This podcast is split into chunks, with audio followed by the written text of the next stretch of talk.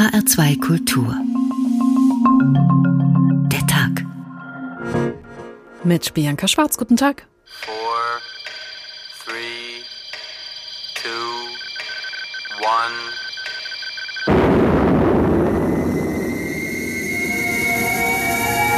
Der Weltraum, unendliche Weite.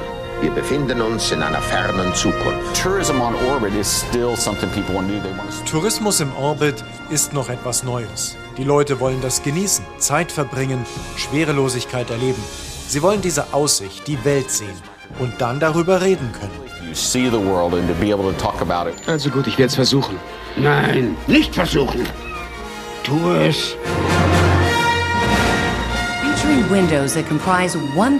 Unsere Fenster machen ein Drittel der Größe der Kapsel aus. Von dort sieht man die Krümmung des Planeten und die riesige Tiefe des Kosmos. Wundervoll, ich habe einen Wahnsinnsblick auf die Erde von hier.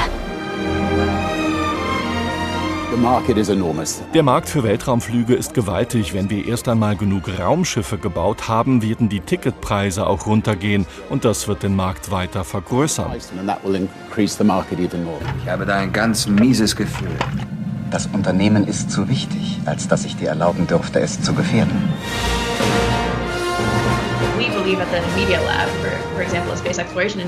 Wir glauben daran, dass wir Menschen zu einer interplanetaren Gesellschaft werden. Es ist nicht so, dass die Menschen auf der Erde Teil einer Wirtschaft im Weltraum werden. Die Ökonomie wird eine Weltraumökonomie sein. the economy will become the space economy. Einige meinen, diese Zukunft wäre das Ende der Geschichte. Ich meine, es fängt gerade jetzt eine neue Zukunft an. Viel zu lernen du noch hast. Am Sonntag will der Musikmogul Richard Branson an Bord seines Raketengleiters Spaceship Two einen Hüpfer ins All machen. Neun Tage später plant Amazon-Gründer Jeff Bezos das Gleiche. Mit seiner eigenen Rakete New Shepard versteht sich, Milliardäre unter sich eben. Aber das Universum übt auf alle Menschen eine Faszination aus. Zu viele Rätsel hält es noch bereit, zu unvorstellbar sind seine Dimensionen. Also wer versteht schon die Unendlichkeit? Selbst grundlegende Fragen zum All können wir nicht beantworten. Stichwort dunkle Materie. Stichwort Urknall. Wir suchen Leben in unserem eigenen Sonnensystem, im vermeintlichen Wasser der Eismone des Jupiters zum Beispiel, und wir wünschen und fürchten gleichermaßen einen Kontakt zu Leben außerhalb unseres Sonnensystems, die Begegnung mit intelligenten Aliens. Okay, ich weiß, vieles davon klingt nach Science Fiction, aber trotzdem rückt das All näher, wenn auch erstmal nur für die Wissenschaft und die Superreichen. Weltraumtourismus, Forschungsstationen auf dem Mond, die Besiedlung des Mars. Was hält das All in den nächsten Jahrzehnten für uns bereit? Zimmer mit Erdblick. Der Traum vom All. So heißt der Tag heute und was die beiden Milliardäre da in den nächsten knapp zwei Wochen vorhaben, fasst Arthur Landwehr zusammen. This July, our dream will become a reality. In diesem Juli wird unser Traum wahr. Richard Branson, Gründer des Raumfahrtunternehmens Virgin Galactic. Strahlend verkündet er, dass er am 11. Juli selbst an Bord eines seiner Raumschiffe sein wird. Offiziell ein Testflug, bei dem er sich selbst Astronaut 001 nennt. Astronaut 001, Richard Branson. Das war sehr kurzfristig entschieden und Branson hat damit den eigenen Flugplan kräftig nach vorn verschoben. Angekommen ist das wie eine unfaire Abkürzung gegenüber seinem Konkurrenten Jeff Bezos, der am 20. Juli mit seinem Bruder in einem Raumschiff seiner Firma Blue Origin starten will. I want to go on this flight because it's a thing I've wanted to do all my life. Ich will auf diesen Flug, weil es das ist, was ich mein ganzes Leben lang wollte. Branson und Bezos fliegen nur für ein paar Minuten, erreichen den Rand des Weltalls, erleben für kurze Zeit Schwerelosigkeit. Und so scheint Bransons Zug Bezos um neun Tage zuvorzukommen als der kindische Wer wird erster Kampf zweier Milliardäre.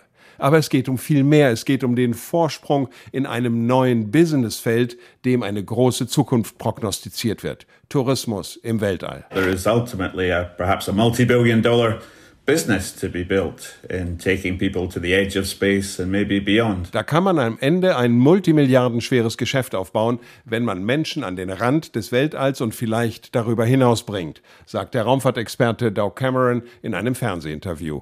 Und da sind Branson und Bezos nicht die einzigen am Start. Ganz weit vorn ist Elon Musks Unternehmen SpaceX. Für den Herbst hat dieses eines seiner Raumschiffe, mit denen sonst NASA-Astronauten zur internationalen Raumstation gebracht werden, verchartert. It's the first step uh, in, towards a, a world where everyday people can go and explore among the stars. Dies ist der erste Schritt, dass ganz normale Leute zwischen den Sternen erkunden können. Das ist der Milliardär Jared Isaacman. Der ist auch Pilot, nimmt eine Krankenschwester und einen Spender für ein Kinderkrankenhaus mit. Die fliegen für mehrere Tage um die Erde. Den nächsten Schritt geht dann das Unternehmen Axiom aus Houston in Texas, das auch mit SpaceX-Schiffen Touristen zur Raumstation bringt.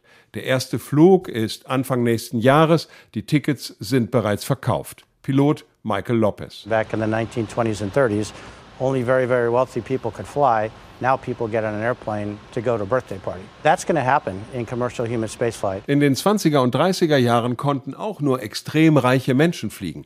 Heute steigen Menschen in ein Flugzeug, um zu einer Geburtstagsfeier zu fliegen. So wird das auch in der kommerziellen Raumfahrt werden.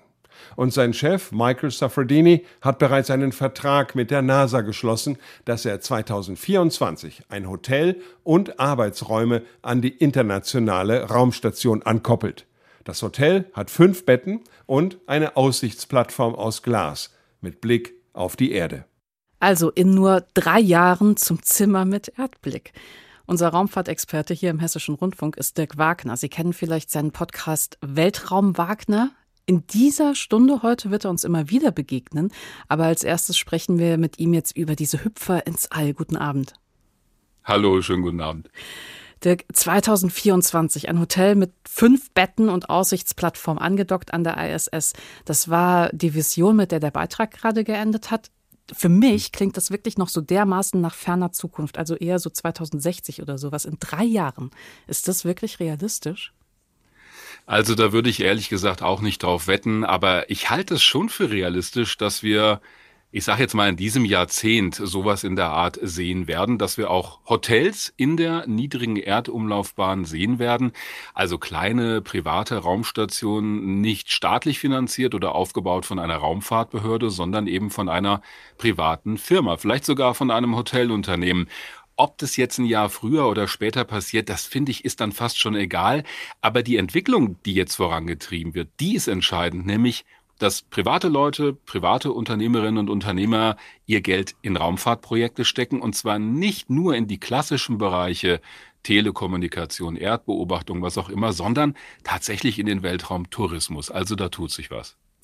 Ja, diese vorpreschenden Milliardäre, Elon Musk allen voran, aber jetzt auch Jeff Bezos, Richard Branson, von denen wir gerade gehört haben, inwiefern sind die denn auch ein Segen für die Wissenschaft? Also für die Wissenschaft, nicht für den Tourismus.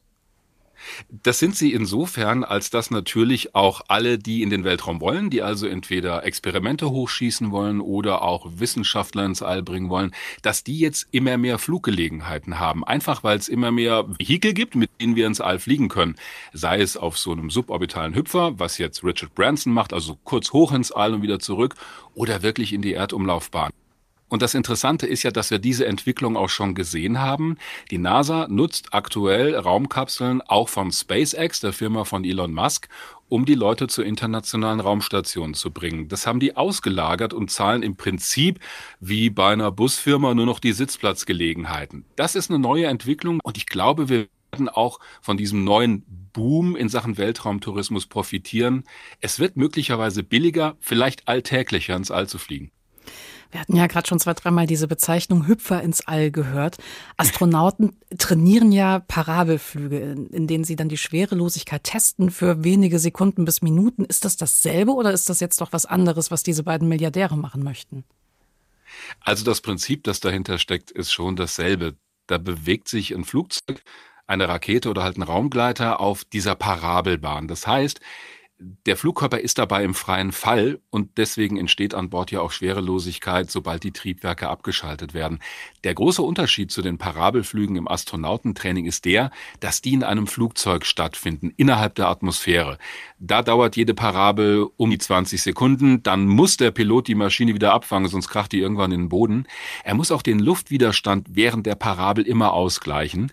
Die Parabeln, die Jeff Bezos und Richard Branson jetzt machen werden, die dauern mehrere Minuten und die gehen halt auch auf fast 100 Kilometer Höhe oder halt darüber hinaus.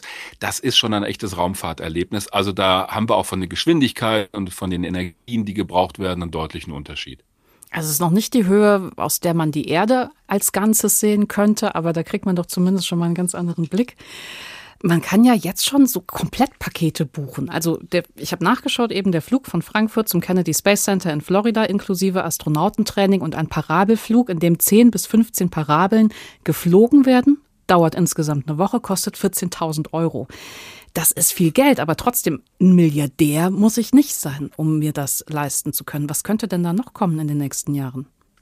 Also ich denke, wenn diese beiden Flüge jetzt erfolgreich verlaufen, dann werden sehr bald Touristen einsteigen. Die müssen auch noch nicht so viel können körperlich, die müssen halt viel Geld haben. Ein paar hunderttausend Euro für einen Sitzplatz werden es am Ende schon sein. Und im September sehen wir den nächsten Schritt. Da soll eine Kapsel von SpaceX privat gechartert starten mit diesem Milliardär Jared Isaacman. Da geht es ein paar Tage lang um die Erde und da heißt es, das wird so um die 50 Millionen Euro kosten. Später sollen auch wieder Touristen zur ISS fliegen. Der erste war übrigens schon vor 20 Jahren dort, aber das ging immer nur so tröpfchenweise voran. Dieses Mal sollen ja sogar Filme dort oben gedreht werden. Tom Cruise hat auch schon angeklopft. Wobei ich denke, die sollen das mal besser in einem Raumfahrthotel machen. Die ISS ist halt ein Forschungslabor mhm. und kein äh, Tourismusort. Aber trotzdem, da wird was angestoßen. Es ist halt noch sehr teuer. Jeff Bezos nimmt ja auch äh, eine Dame mit ins All namens Wally Funk. Wer ist denn das? Ja, das finde ich auch interessant. Das war eine der Frauen, eine Pilotin, die in den frühen 60er Jahren trainiert hat für einen Flug ins All in den Vereinigten Staaten. Denn es wurde am Anfang auch daran gedacht, Frauen ins All zu schicken, am Beginn dieses Weltraumwettrennens mit der Sowjetunion. Die NASA und vor allen Dingen auch die Politik haben dann aber entschieden, nein, es werden nur Männer hochgeschickt.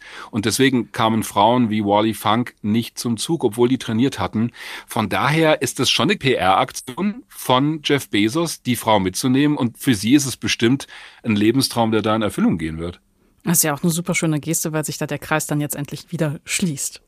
Ja, absolut. Und ich meine, äh, Frauen im Weltraum ist heute ein weitgehend alltägliches Thema. Und das war es halt in den Anfangstagen der Raumfahrt überhaupt nicht. Ja, die NASA hat heute schon einen Frauenanteil von rund 50 Prozent. Die ESA hinkt ein bisschen hinterher. Nicht mal ein Drittel der ESA-Mitarbeiter sind Frauen. Dirk Wagner, unser Raumfahrtexperte. Eins der unterhaltsamsten, aber zugegebenermaßen wenig realistischen Bücher über das All ist Per Anhalter durch die Galaxis von Douglas Adams. Es geht um die Abenteuer von Arthur Dent. Das ist ein in allen Bereichen überaus durchschnittlicher Engländer. Der reist zusammen mit seinem außerirdischen Freund Ford Prefect per Anhalter durch die Galaxis. Und das Buch beginnt damit, dass die beiden nur ganz knapp der totalen Zerstörung der Erde entgehen, die notwendig ist wegen einer Umgehungsstraße.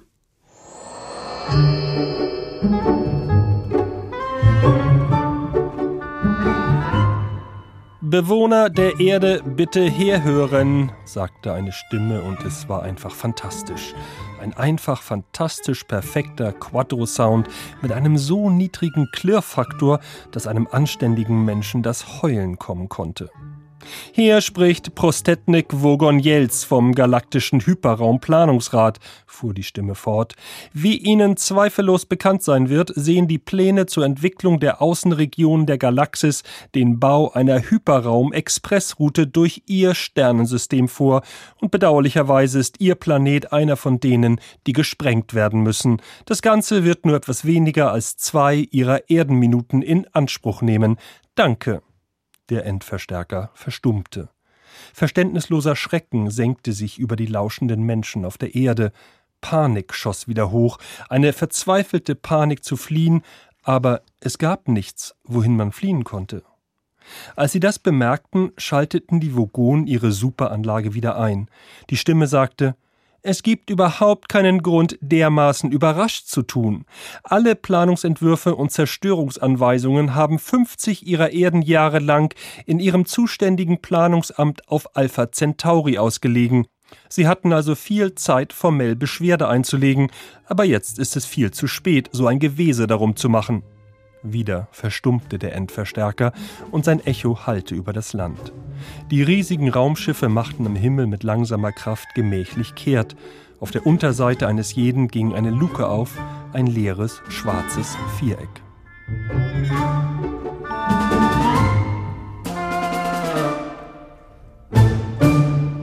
Und zwei Minuten später war die Erde weg. Gleich mehr aus Douglas Adams per Anhalter durch die Galaxis. Zimmer mit Erdblick, der Traum vom All, so heißt der Tag heute. Und gerade waren wir noch bei den Hüpfern ins All. Jetzt verlassen wir die Erdumlaufbahn, weil der US-Unternehmer Elon Musk schon lange darüber hinausdenkt. Er will die Menschheit mit seinen Raketen und Raumschiffen multiplanetar machen. Und sein Ziel ist die Besiedlung vom Mars. Darauf bereitet er sich tatsächlich schon sein ganzes Arbeitsleben lang strategisch vor. Katharina Wilhelm. Elon Musk meint es ernst mit seiner Vision, den Mars zu besiedeln. Trotzdem oder vielleicht gerade deswegen spielte er kürzlich in einem Sketch der Comedy-Sendung Saturday Night Live mit. Dort spielte er sich selbst als Chef eines Marsbesiedlungsprojekts, der einem recht ahnungslosen Astronauten eine gefährliche Vision erklären muss. Chad, this is Elon Musk. Who? Elon Musk. I'm in charge of the whole Mars colonization project. Oh, congrats. Wenn es nach SpaceX-Gründer Musk geht, dann würden in der Zukunft etwa eine Million Menschen den Mars besiedeln. Auf dem Planeten sei Leben möglich, weil man unter anderem Pflanzen anbauen könnte.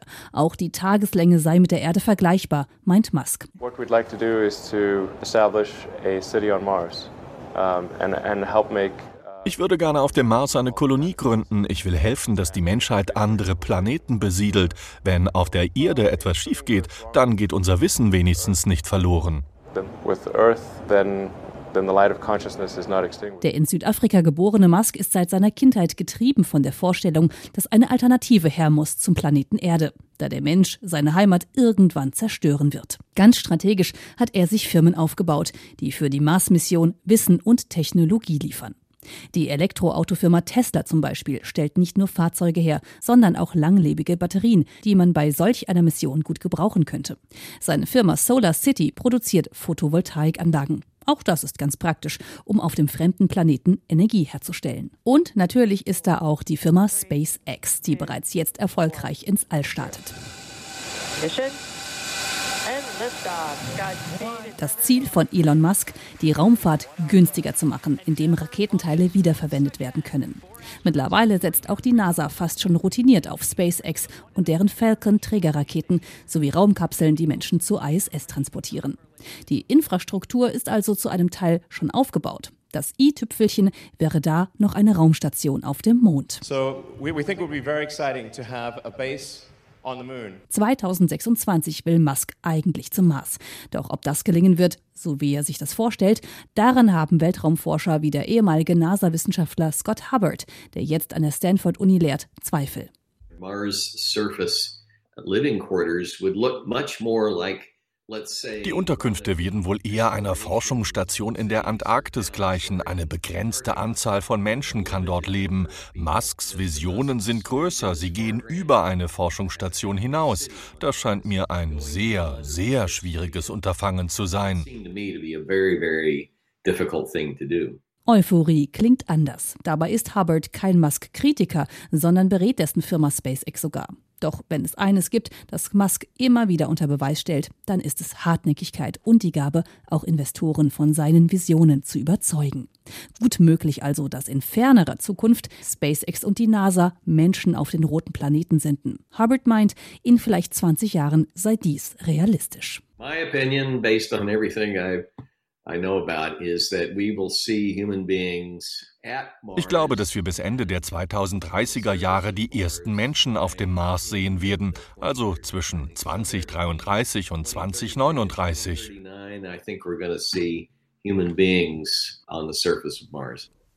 Also ob in fünf oder in 20 Jahren, ganz unrealistisch scheint die Mars-Mission nicht zu sein. Die ESA will nächstes Jahr endlich einen eigenen Mars-Rover starten. Aber nicht nur der Mars steht im Fokus, auch Kometen und Monde. Und wir machen jetzt einen Schritt weiter weg von der Erde, tauchen tiefer in unser Sonnensystem ein mit Paolo Ferri. Er ist der ehemalige Leiter des Missionsbetriebes im Weltraumkontrollzentrum der ESA in Darmstadt und er war Leiter der Rosetta-Kometenkommission, äh, Kometenmission. Guten Abend. Guten Abend. Herr Ferry, lassen Sie uns erstmal über die Rosetta-Mission sprechen. Ich gebe noch mal ein paar Fakten zur Erinnerung. In den 60ern wird der Komet Chury entdeckt. In den 90ern fängt man an, die Rosetta-Mission zu diesem Kometen zu planen. 2004 startet die Sonde und dann ist die zehn Jahre lang unterwegs bis zu Chury. Drei Jahre ganz ohne Kontakt zu dieser Sonde. Ich habe mich gefragt, das ist ja ein unfassbar langer Zeitraum. Sie, wenn ich das so salopp sagen darf, Sie als Papa von Rosetta, wird man da jeden Morgen wach und denkt sich, oh Mann, hoffentlich fliegt sie noch? Ja, eigentlich schon. also besonders, äh, Sie haben richtig erwähnt, die Reise war zehn Jahre lang. Zweieinhalb davon waren ohne Kontakt. In den Jahren, wo wir regelmäßig Kontakt hatten, waren wir vielleicht manchmal einmal in der Woche in Kontakt, manchmal täglich. Aber jeden Tag fragt man sich, wie geht's Rosetta? Funktioniert alles? Äh, hoffentlich haben wir einen Kontakt äh, morgen. Also die Sonde ist ständig anwesend im Kopf.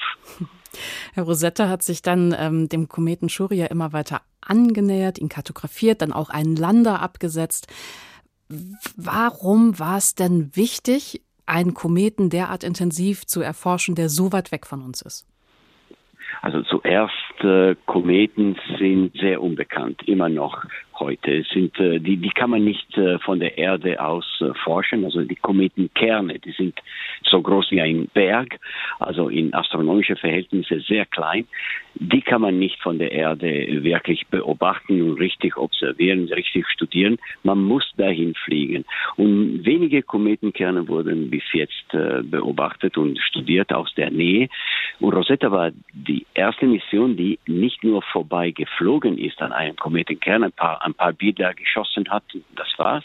Rosetta ist zwei Jahre lang in der Umgebung des Kerns äh, geblieben. Also wir haben zum ersten Mal wirklich so ein Objekt äh, richtig studiert. Warum ist es wichtig? Kometen sind äh, sehr interessante Objekte im Sonnensystem, weil die sind äh, sehr alt.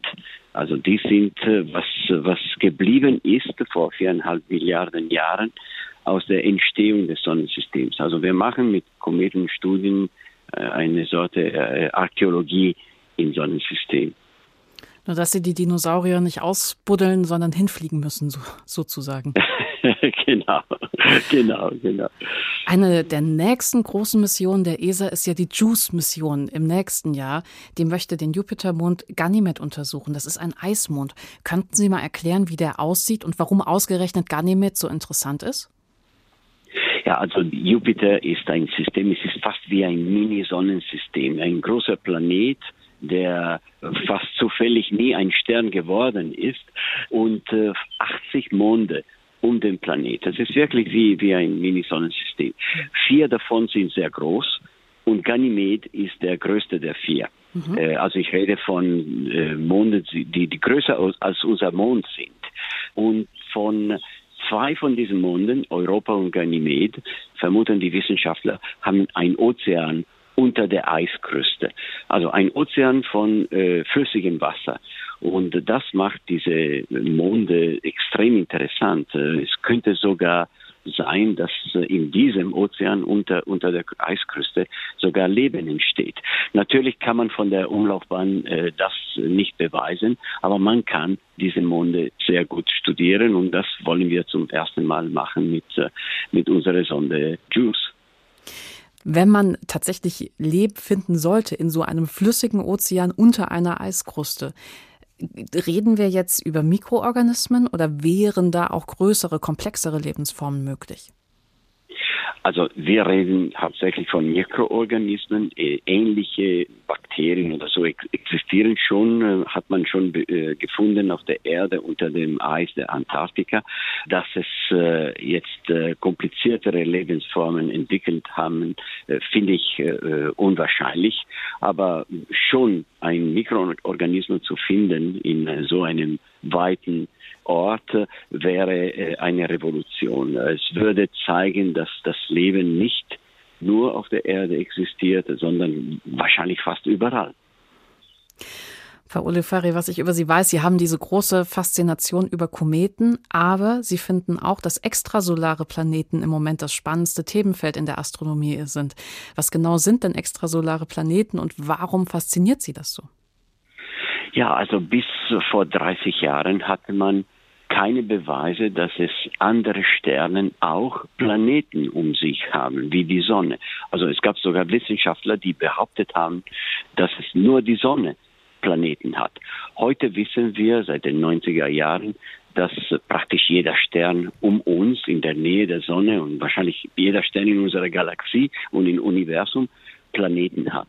Zum Beispiel man kann äh, vergleichen verschiedene Sonnensysteme und äh, mehr über unsere Sonnensystem lernen. Wie funktionieren die Planeten? Wie entwickeln sich die Planeten?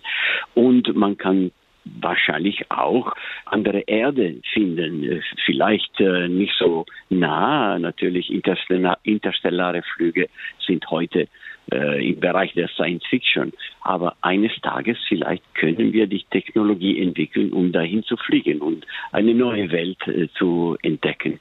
Und wenn das mal kein wunderbarer Ansporn ist für die Forschung. Paolo Ferri ist der ehemalige Leiter des Missionsbetriebs im Weltraumkontrollzentrum der ESA in Darmstadt und er war Leiter der Rosetta-Kometenmission. Per Anhalter durch die Galaxis ist ein absolutes Kultbuch von Douglas Adams, wunderbar sarkastisch geschrieben.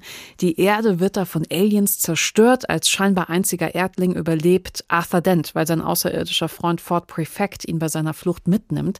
Und dabei landen sie auf einem Raumschiff der Vogonen und erfahren das Folgende vom titelgebenden interstellaren Reiseführer per Anhalter durch die Galaxis. Musik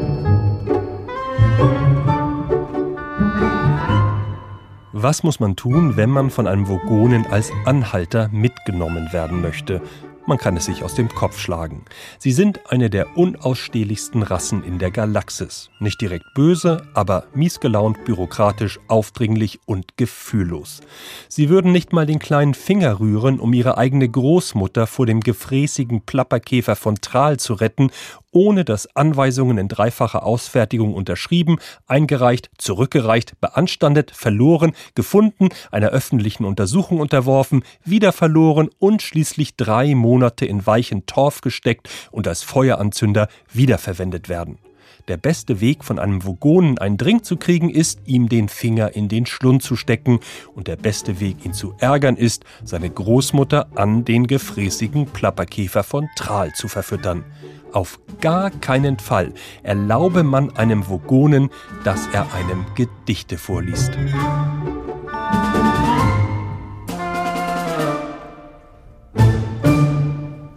Gleich mehr aus Per Anhalter durch die Galaxis ohne Gedicht, versprochen. Zimmer mit Erdblick, der Traum vom All so heißt der Tag heute. Woraus das Weltall besteht, das hat die Menschheit schon immer interessiert. Und mittlerweile wissen wir auch recht gut darüber Bescheid, wie zum Beispiel Sterne und Planeten entstehen, was die Bausteine dieser Himmelskörper sind. Es gibt aber eine bestimmte Form der Materie, die einen so großen Teil des Universums beherrscht, die wir aber trotzdem gar nicht kennen. Sie wird deshalb auch die dunkle Materie genannt. Dirk Wagner erklärt, was wir darüber so alles nicht wissen. Wenn wir nachts in den Sternenhimmel schauen, dann sehen wir vor allem viel Nichts. Natürlich sehen wir auch Planeten, Sterne, Galaxien oder Kugelsternhaufen, aber drumherum ist viel schwarzer Himmel. In diesem Nichts verbirgt sich allerdings doch etwas, die dunkle Materie. Sie macht einen großen Teil der Masse des Universums aus, mehr als die Materie, die wir sehen. Die dunkle Materie sendet aber kein Licht aus. Wir können sie daher nur über Umwege beobachten, indirekt. Die Astrophysikerin Stella Seitz von der Universität in München untersucht dafür Aufnahmen des Hubble Weltraumteleskops von bestimmten Regionen des Universums. Auf denen fahndet sie nach Galaxien, die auffällig verzerrt abgebildet werden oder auch doppelt und dreifach. Man hat immer gleich einen Verdacht, welche Galaxien mehrfach abgebildet sein können. Diese Mehrfachbilder oder auch Spiegelbilder von Galaxien sind keine Fehler in der Aufnahme. Sie werden verursacht durch sogenannte Gravitationslinsen. Das sind Objekte im All, die wir uns so ähnlich wie eine Linse aus Glas vorstellen müssen. Sie können das Licht ablenken, weil sie eine sehr große Masse haben. Diese Gravitationslinsen, so die Theorie, könnten aus dunkler Materie bestehen. Und über die kann Stella Seitz aus diesen Bildern mehr erfahren. Das ist dann so ähnlich wie beim Optiker. Wenn Ihnen ein Optiker eine Brille aufsetzt und sagt, ich sage Ihnen nichts über die Brille und Sie erzählen mir, was Sie sehen, was Sie scharf oder unscharf sehen oder wie oft Sie irgendwas sehen, und dann müssten Sie herausfinden, wie die Brille geschliffen ist. Und so machen wir das in der Astrophysik. Das heißt, wir versuchen herauszufinden, wie die Materieeigenschaften sein müssen, damit wir die Gravitationslinseneffekte beobachten können, die wir auch beobachten. Die Brille wäre in diesem Modell die dunkle Materie, die zufällig zwischen uns und diesen fernen Galaxien herumschwebt. Alleine aus der Art und Weise, wie diese Materie das Licht der Galaxien beeinflusst, kann Stella Seitz schon eine Menge herauslesen. Etwa wie viel Materie sich an dieser Stelle befindet. Das ist wie wenn man Rätsel löst. Wir können ziemlich genau sagen, wie viel dunkle Materie in einem bestimmten Raum konzentriert sein muss. Und man kann mit einer Rechnung, die für einen erfahrenen Wissenschaftler vielleicht zwei Minuten dauert, kann ich die Masse vielleicht auf 10 Prozent genau abschätzen. Seit dem Jahr 2011 wird aber noch anders nach den Spuren der dunklen Materie gesucht, und zwar im Weltraum selbst.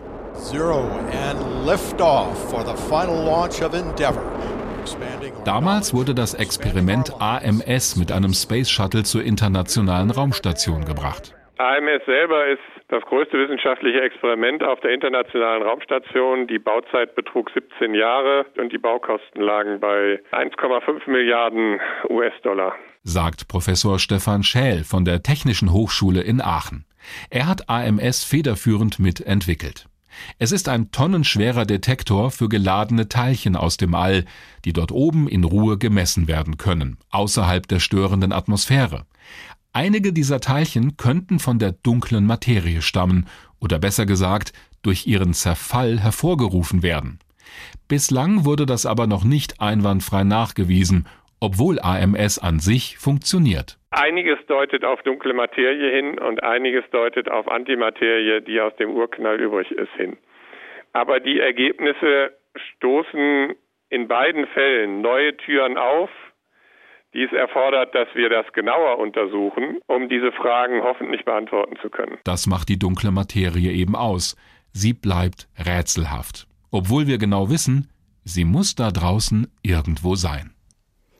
Astronomische Rätsel sind auch das, was die Astrophysikerin Caroline Liefke fasziniert. Und diese Faszination, die transportiert sie unter anderem in vielen Bildungsangeboten weiter am Haus der Astronomie in Heidelberg. Guten Abend. Hallo. Frau Liefke, Sie sind ja mit 13 Jahren Amateurastronomin äh, geworden. In dem Alter, was hat Sie, was war denn so das erste, was Sie faszinieren konnte? Was haben Sie erforscht oder beobachtet? Ich hatte so ein kleines Piratenfernrohr, also wirklich so ein ausziehbares, äh, einäugiges Teleskop. Das war, hatte mein Vater auf dem Flohmarkt gekauft und habe das äh, auf den Planeten Jupiter gerichtet. Und dann konnte man so, ja, wie Galileo Galilei äh, die Monde sehen. Und das war alleine schon etwas, äh, wo man dann sehen konnte, ah, von einem Tag auf dem nächsten, da passiert was am Himmel. Und war Ihnen in dem Moment dann auch klar, dass Sie Astrophysik studieren werden? Hm, gar nicht mal so sehr. Ich habe das dann in der Schule gemacht, äh, bin in eine Arbeitsgemeinschaft gegangen, aber ich habe zuerst gedacht, das wäre brotlose Kunst. Und es war dann der, der Zufall, der mich dann doch wieder ja, von, der, von der Physik ganz allgemein in so dieses Spezialgebiet Astrophysik getrieben hat. Wieso sprengt denn dieses Nachdenken über das Universum so schnell unser Fassungsvermögen? Also allein diese Sache mit der Unendlichkeit, wer, wer versteht das denn bitte? Tja, das ist so eine Sache. Also ähm, Astronomie, da spielt halt eben tatsächlich ja auch Astrophysik, Kosmologie mit rein, Mathematik halt eben auch und da wird es schnell ganz schön kompliziert. Also ähm, das sind dann tatsächlich auch Dinge, die man sich wirklich einfach nicht mehr vorstellen kann, höhere Dimensionen und so weiter. Das fängt alleine schon ja bei so etwas wie simplen wie ja wie weit ist eigentlich so ein Himmelsobjekt, das ich da oben am Himmel sehe, weg. Mhm. Ähm, an, dass man sich diese, diese riesengroßen Zahlen gar nicht mehr wirklich vorstellen kann. Das liest man dann irgendwo, aber ähm, ja, hat dann überhaupt kein Gefühl dafür, was es heißt, da dann jetzt diese, diese Entfernung zurücklegen zu müssen, wenn ich da wirklich hin wollte zum Beispiel. Aber sagt dieses, dieses Nachdenken über das All, sagt das auch was über uns als Menschen aus? Auf jeden Fall. Also ähm, das gehört, denke ich mal, sogar mit dazu, dass wir eigentlich das Universum erforschen wollen. Wir als Menschen, die wir halt diesen, diesen Forscherdrang haben, die Welt um uns herum wirklich zu verstehen. Ähm, sehen zu wollen, was steckt denn dahinter, hinter dem, was ich da oben sehe. Also dieser kleine Lichtpunkt da oben, ist das jetzt ein Stern, ist das jetzt ein Planet? Was hat es damit auf sich? Äh, wieso sehe ich den in der Farbe? Wieso blinkt der? All diese Fragen, die sich einem sofort auftun, äh, wenn man einfach mal noch ein Stückchen weitergeht, als einfach nur hinzugucken, die beantwortet haben zu wollen. Und das dann auch wirklich damit da hartnäckig dran zu hängen. Das ist genau das, was uns, was uns zu Wissenschaftlerinnen und Wissenschaftlern macht. Also Neugierde, Forschergeist, diese ganzen Geschichten. Aber steckt da für Sie, Frau Liefke, nicht auch so ein bisschen berufsbedingter Frust drin? Weil, also, man weiß so vieles nicht oder Sie sind auch nie fertig mit Ihrer Arbeit, oder? Das auf jeden Fall. Also ähm, es gibt so ein kleines Sprichwort, ähm, wo man sagt, ja, jede beantwortete Frage in der Forschung äh, bekommt sofort Junge. Also sprich, ähm, wann immer man eine Sache beantwortet hat, eine offene Frage geklärt hat, dann tun sich gleich äh, zehn neue auf aus dem, was man vorher gelernt hat.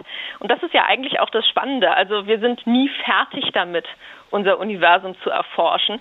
Zumindest ist es einfach nicht absehbar, dass wir wirklich irgendwann alles wissen. Ähm, und so ähnlich wie das bei dem Universum ja vielleicht selber auch ist, dass das Universum unendlich ist, ist damit auch das Wissen unendlich. Und wir können eigentlich nicht aufhören, danach zu streben, immer mehr davon zu wollen. Aber bei diesen vielen theoretischen, nicht beweisbaren Grundlagen ist man manchmal auch vielleicht dazu verführt, sich so sein eigenes System zu erdenken. Also der, der Vergleich, den ich jetzt machen möchte, hinkt völlig. Aber ich könnte mir ja jetzt auch meinen eigenen Glauben konstruieren, weil ob es jetzt einen Gott gibt oder nicht, wird mir in meiner Lebensspanne wahrscheinlich keiner mehr beantworten. Und wie das ist mit dem Urknall und den Gesetzen des Universums, ist so ähnlich. Vielleicht ist man da doch als Astrophysikerin verführt, sich jetzt sein eigenes System zu machen. Hm, tatsächlich eigentlich eher gerade nicht, sondern äh, ja, man beschränkt sich sozusagen auf dem, was ich sag mal die Daten tatsächlich hergeben. Also um das mal rein aus der Forscherperspektive zu sagen. Also man versucht, ähm, das zu interpretieren, was man tatsächlich sieht, was man äh, irgendwo messen, belegen kann in irgendeiner Form, wo man sagt, ja, das ist ein, ein Hinweis darauf, dass diese Theorie, die ich habe, dass die stimmt. Ähm, ab einem gewissen Punkt, und Glaube und Religion gehört da auf jeden Fall dazu, äh, muss man dann als Wissenschaftler sagen, ja, jetzt bin ich nicht mehr zuständig, weil mit den Methoden, mit denen ich arbeite, kann ich so etwas wie die Existenz eines Gottes oder von Göttern oder was auch immer äh, schlichtweg nicht beweisen. Ähm, da sind dann halt eben tatsächlich Theologen, Philosophen gefragt. Finde ich schön, wenn Sie sagen, ab einem gewissen Punkt sind Sie nicht mehr zuständig. Ich, ich würde Sie gerne zum Abschluss auf einer emotionalen Ebene tatsächlich noch was fragen. Und zwar gab es je eine wissenschaftliche Erkenntnis, die Sie glücklich gemacht hat, wirklich glücklich gemacht hat? natürlich immer spannend, wenn man was vollkommen Neues hat. Also äh, ein Beispiel wäre, jetzt wir hatten ja eben die dunkle Materie, wäre das Pendant dazu, die dunkle Energie. Ähm, als das äh, sozusagen rauskam, dass sich unser Universum beschleunigt ausdehnt, was ja letztendlich so die Grundlage dessen ist, da war ich äh, gerade aus der Schule raus, dass es dafür einen Nobelpreis gab. Ähm, das sind dann so Sachen wie, wo man dann halt auch tatsächlich staunt, wo man überhaupt erstmal nicht weiß, was dahinter steckt. Oder halt umgekehrt auch ganz einfache Sachen, ähm, die einfach zeigen, ja, so die Gedanken, die man sich in der Wissenschaft gemacht hat, vielleicht schon über Jahre und Jahrzehnte hinweg, wo man eine Theorie aufgestellt hat, ähm, dass man die dann vielleicht tatsächlich auch belegen kann. Also dass man Messdaten hat, die etwas zeigen können. Also ähm, das sind so klassische Beispiele halt so ja, die Dinge, die Theorien, die Einstein entwickelt hat, wo er aber selber äh, ja nie die entsprechenden Beobachtungsbelege dafür hat sehen können, Gravitationslinsen oder so, oder auch eben aus aus meinem eigenen Erleben dann wieder heraus, so ganz ganz klassisch, als ich im Studium war.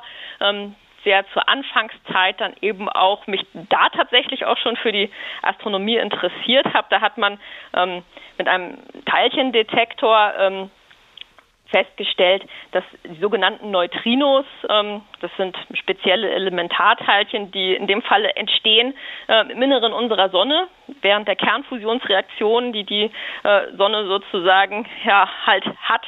Ähm, und äh, die Grundlage dessen sind, dass die Sonne überhaupt leuchtet. Mhm. Ähm, man hat diese Neutrinos messen können über Jahrzehnte hinweg und es waren immer zu wenige und hat dann festgestellt, ähm, damals vor, vor etwa 20 Jahren, ähm, dass diese Neutrinos sich ähm, ja, umwandeln können in eine andere Art und dass dadurch halt diese äh, Diskrepanz zustande kam. Und damit war dann doch wieder klar, ja, das, was wir uns überlegt haben über die Energieerzeugung im Sonneninneren, das stimmt dann eben doch, weil es dann doch wieder passte. Ähm, wo man dann so sagen kann, ja, also es ist doch alles gut, unser, unser Verständnis vom Universum stimmt eben doch. Wir sind auf dem richtigen Weg. Caroline Liefke ist Astrophysikerin am Haus der Astronomie in Heidelberg. In dem Kultroman Per Anhalter durch die Galaxis von Douglas Adams äh, gibt es sogar einen galaktischen Radiosender. Der galaktische Präsident Safford hat gerade ein Raumschiff gestohlen, das heißt Herz aus Gold, und darüber will er doch jetzt bitteschön was im Radio hören.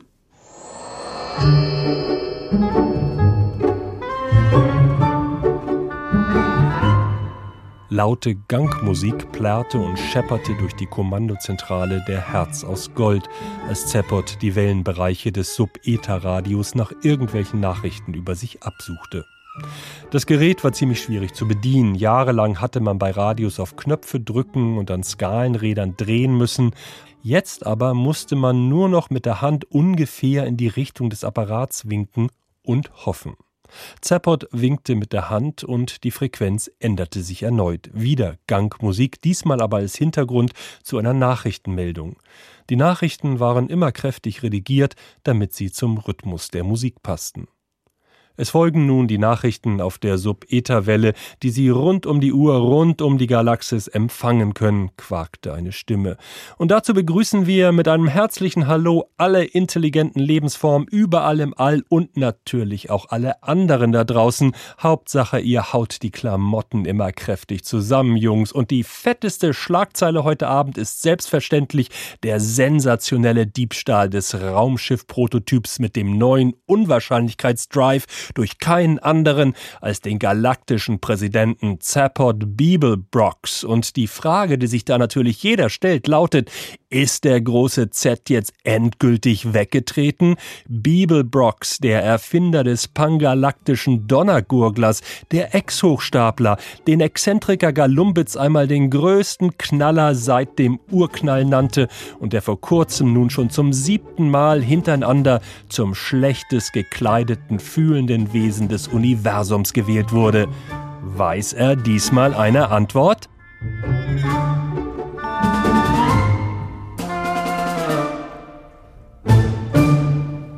Unsere Ausschnitte heute aus Per Anhalter durch die Galaxis von Douglas Adams. Zimmer mit Erdblick, der Traum vom All. So heißt der Tag heute. Unser Außenposten im All ist die ISS, die Internationale Raumstation. Letztes Jahr hat sie ein Jubiläum gefeiert, den 20. Jahrestag des ständigen astronautischen Betriebs auf der ISS und Dick Wagner erzählt ihre Geschichte. Three, two, one. Liftoff of the Soyuz rocket, beginning the first expedition to the International Space Station. Es war ein etwas rustikaler Auftakt für die erste Besatzung der ISS. Expedition 1, so der Name, hob in einer russischen Soyuz-Raumkapsel ab, in die gerade mal so drei Leute gepasst haben.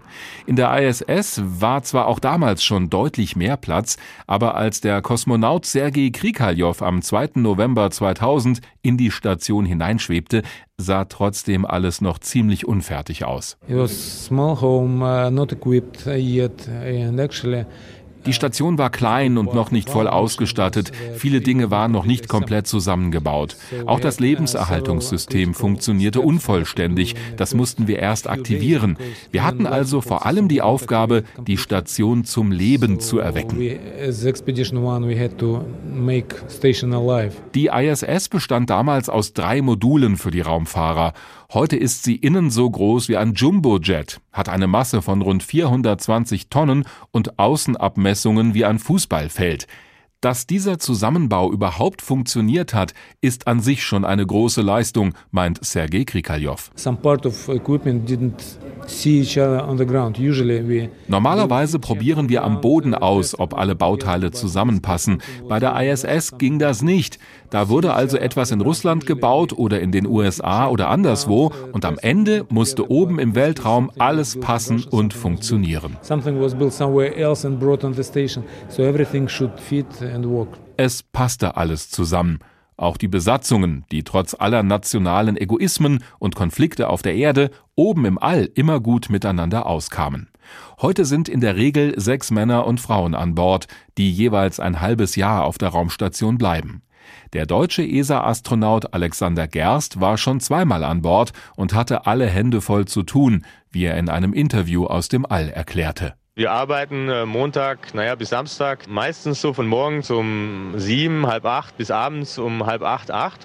Das heißt, letztendlich hat man so eine Stunde am Tag, wo man mal aus dem Fenster schauen kann. Da kann man eben auch mit seiner Familie telefonieren, mit seinen Freunden zu Hause telefonieren.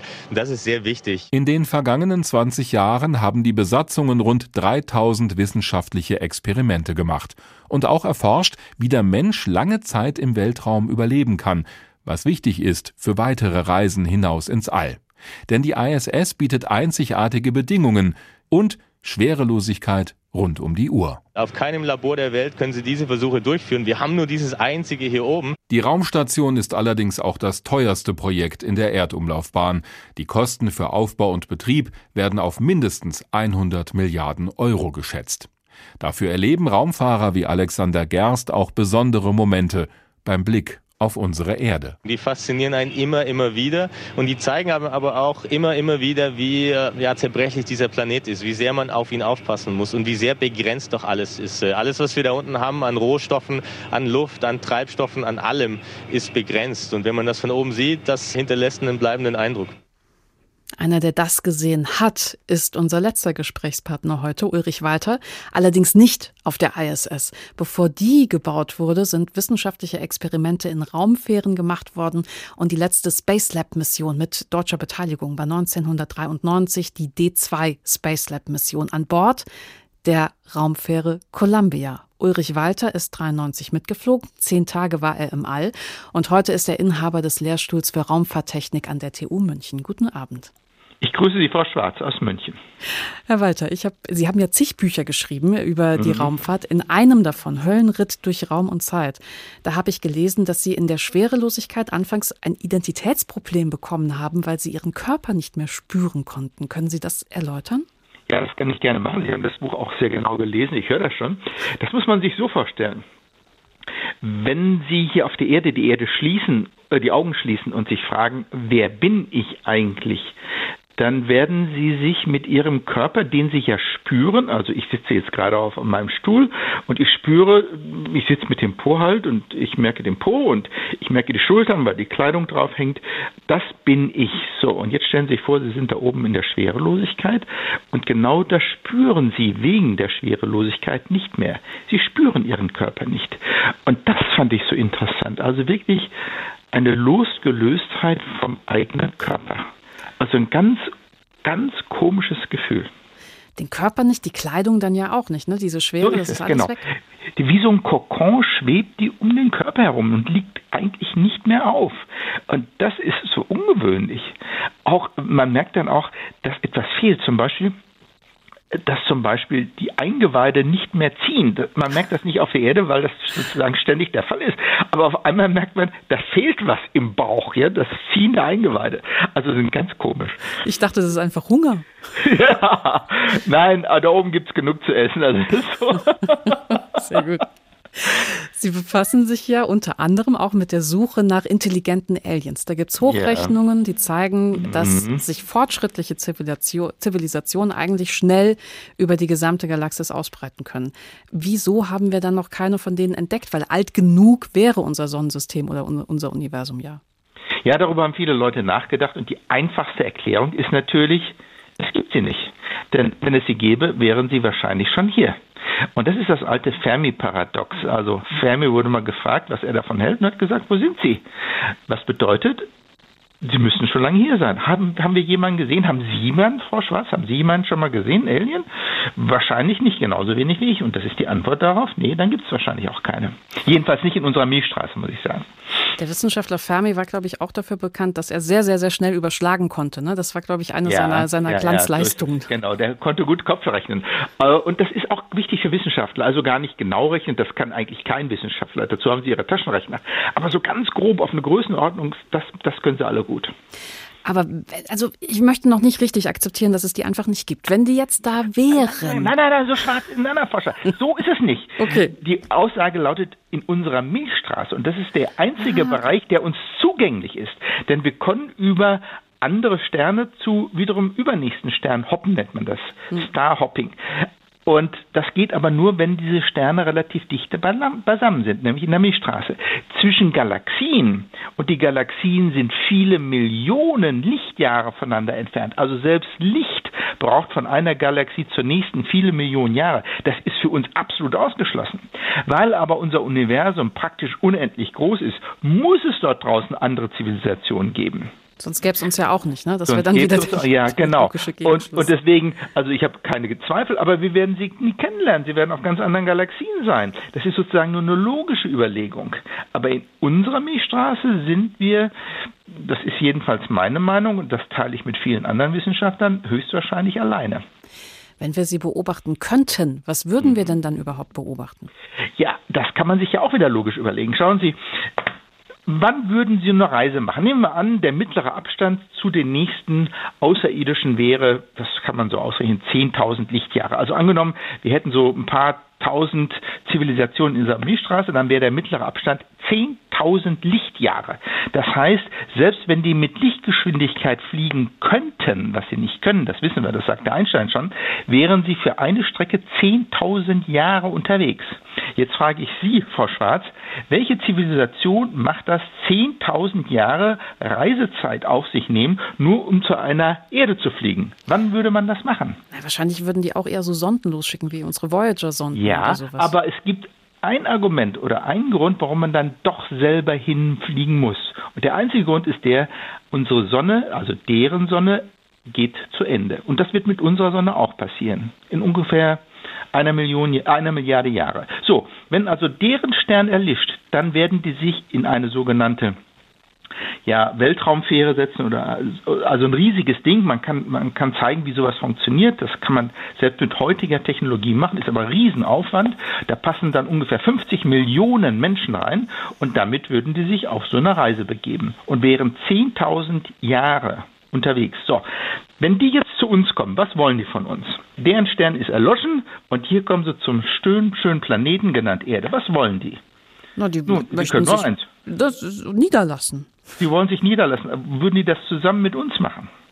Das, das wissen wir nicht, oder? Das können wir nicht Eher sagen. weniger. Nee, das würde ich. Nee. Die wollen ihren eigenen Planeten haben. Und sie sind uns natürlich, weil sie einen riesen Flieger haben, uns weit technisch überlegen. Die machen dann mit uns kurz einen Prozess. Die sagen, oh, das ist ein toller Planet, den möchten wir haben. Und diese paar Männlein da unten, diese paar Milliarden, die die machen wir mal weg. Das wäre wahrscheinlich das Szenario.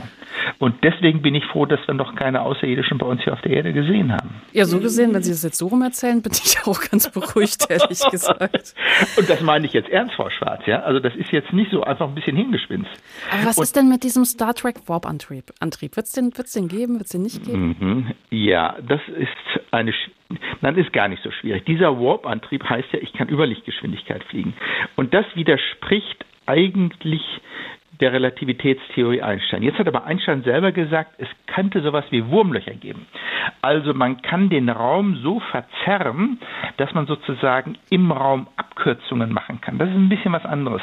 Man würde also durch diese Abkürzungen, Wurmlöcher, auch nur mit Lichtgeschwindigkeit fliegen. Also dasselbe, Sie wollen, sagen wir, nach Italien fahren, Sie fahren dann nicht über den Brennerpass, sondern Sie fahren sozusagen die Abkürzung unten durch den Tunnel durch und dann wären Sie auch schneller in Italien. So ungefähr müssen Sie sich im Wurmloch vorstellen vorstellen. Das ist theoretisch, sagte selbst Einstein, durchaus möglich.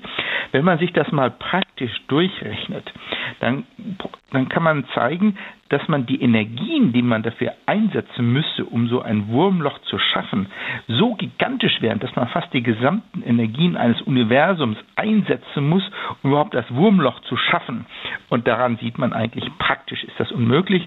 Auf dem Blatt Papier kann man sowas rechnen, wie das der Einstein gemacht hat, aber praktisch ist das, wird das nie passieren. Also die Antwort lautet nein. Warp-Antrieb wird es praktisch nie geben. Also ich merke schon, Herr Walter, das sind alles überaus faszinierende äh, Gedankenspiele, aber die Zukunft der Raumfahrt, äh, die ist dann scheinbar doch etwas begrenzt. Genau. herzlich. So ist es. Ich danke Ihnen herzlich für Ihre Zeit. Das war Ulrich Walter, ehemaliger Astronaut und Inhaber des Lehrstuhls für Raumfahrttechnik an der TU München. Zimmer mit Erdblick, der Traum vom All. Das war der Tag heute und da können wir mitnehmen, die Rätsel, die werden uns wohl nie ausgehen beim Blick ins All. Der darf sich noch nicht abnutzen. Wir dürfen uns nicht zu sehr gewöhnen an den wunderschönen nächtlichen Sternenhimmel, damit wir nicht vergessen, wie wahnsinnig und wie faszinierend der Raum um unsere Erde herum ist. Der Tag, auch als Podcast in der ARD Audiothek und auf hr2.de in dieser Woche mit Markus Hürtgen, Rainer Dachselt, Angela Fitsch und Dirk Wagner. Ich bin Bianca Schwarz und ich wünsche Ihnen ein inspiriertes Wochenende.